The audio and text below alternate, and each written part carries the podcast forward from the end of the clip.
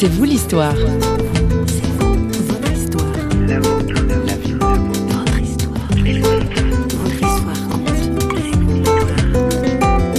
J'étais surtout quelqu'un d'assez désespéré.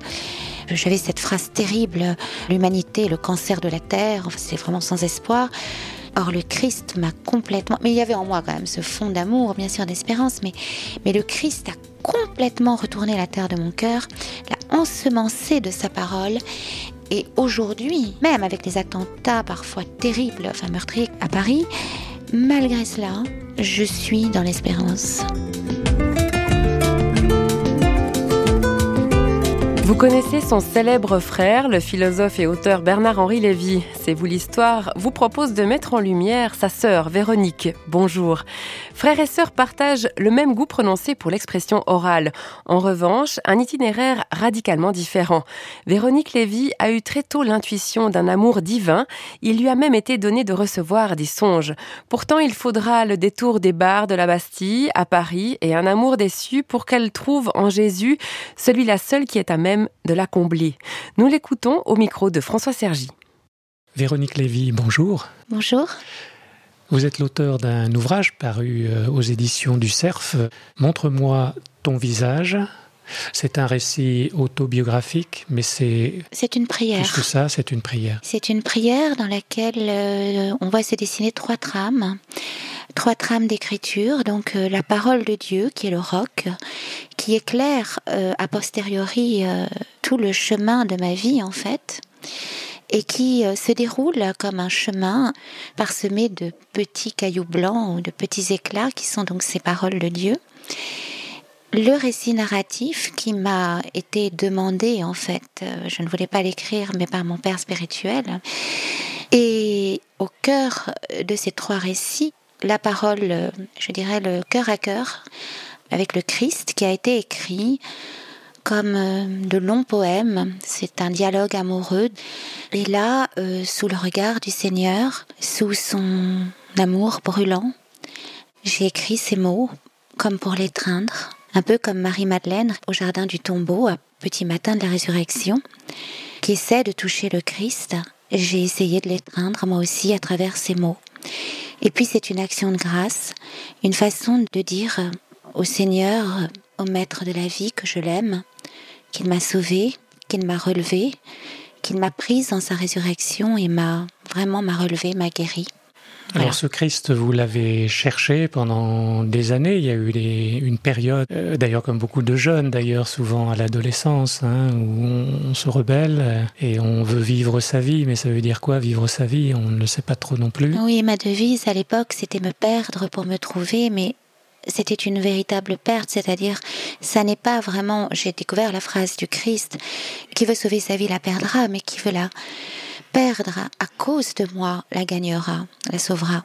Or moi à l'époque c'était me perdre pour me trouver, je ne trouvais jamais d'autre que moi finalement.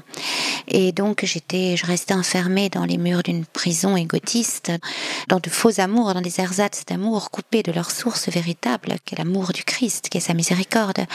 Mais ça je l'ai compris plus tard. Donc c'était une perte une perte, mais il a fallu les écueils de ces nuits d'errance dans les bars, de ces nuits d'alcool, de ces nuits à danser au son de la techno et du death metal. Euh, malheureusement, c'est d'actualité pour tomber bien bas en fait. Oui, parce que une sexualité débridée aussi. Je dirais non, pas débridée, il faut pas exagérer, parce que j'étais quelqu'un toujours de très romantique. Je cherchais cet amour inconditionnel qu'aucun homme ne pouvait me donner. Donc c'était des aventures. C'était des aventures, la ronde, la ronde des amours éphémères. C'était pas une sexualité débridée, mais effectivement, je prenais le risque de la vie avec tous ces paumés de la Bastille qui eux aussi prenaient le risque de l'amour, de la vie, dans une société où on essaye de tout contrôler, contrôle des naissances, contrôle de la mort, contrôle de l'amour, de l'amour sans risque. Moi, je prenais, j'osais prendre le risque de cette vie. Et c'est ainsi, dans ce risque que j'ai osé prendre, que le Christ aussi a pu venir me chercher. C'est dans cette blessure, dans cette faille, dans ce cœur brisé qu'il a pu aussi euh, déployer sa grâce.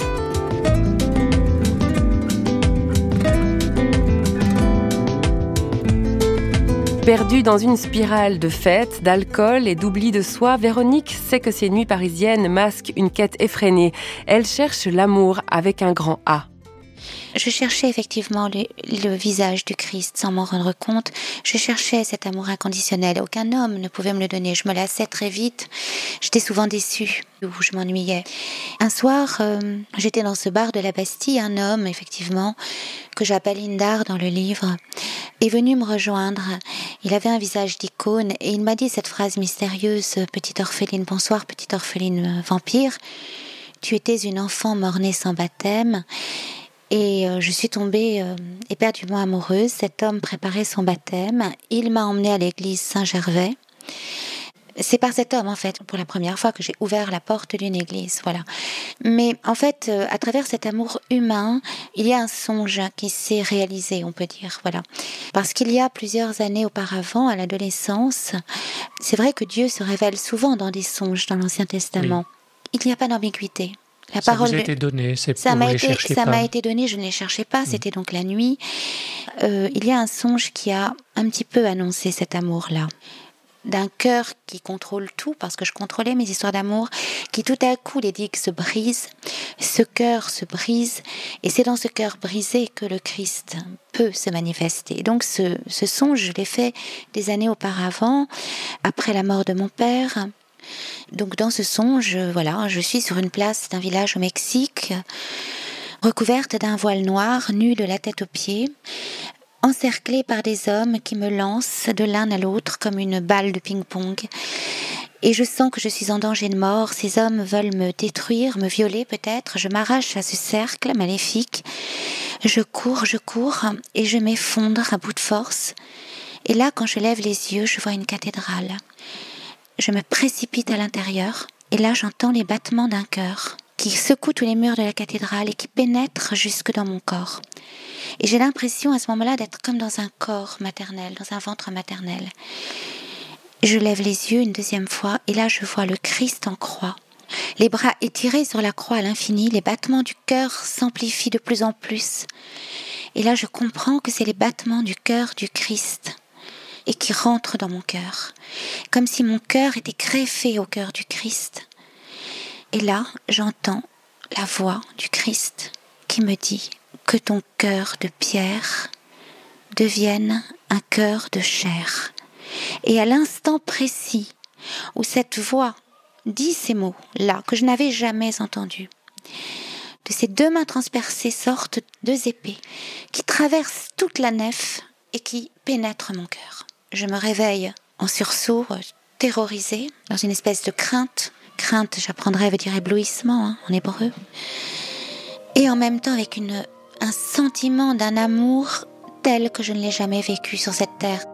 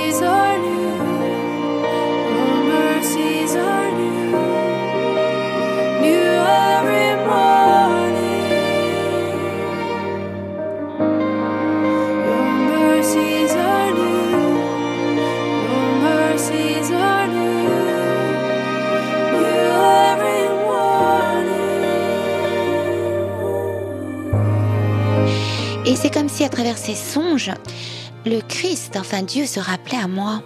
C'était véritablement euh, comme si Dieu avait harponné mon cœur et je ne pouvais plus faire comme si il n'était pas là. Donc ce son, je ne l'oublierai jamais. Je tournerai cette phrase dans tous les sens, que ton cœur de pierre devienne un cœur de chair. Je ne l'avais jamais lu parce que j'étais dans une famille juive non pratiquante et donc euh, pas de Bible, enfin une Bible pour enfants, mais il n'y avait pas les prophètes. Là, c'est une phrase du prophète Ézéchiel que je découvrirai bien sûr euh, au catéchuménat. Et euh, c'est une phrase qui, ben, préfigure le baptême. Hein. Je vous laverai de toutes vos souillures, j'enlèverai de vos poitrines votre cœur de pierre et j'y mettrai un cœur de chair. Mais en attendant, cette phrase, je la comprends donc très mal. Et, et enfin, très mal, je la comprends pas bien. Et je me dis, bon, bah, il faut que je que j'aime c'est pas faux d'ailleurs, il faut que j'aime, mais que j'aime dans tous les sens et, euh, et en prenant justement ce risque de l'amour, quitte à souffrir, quitte à être blessé.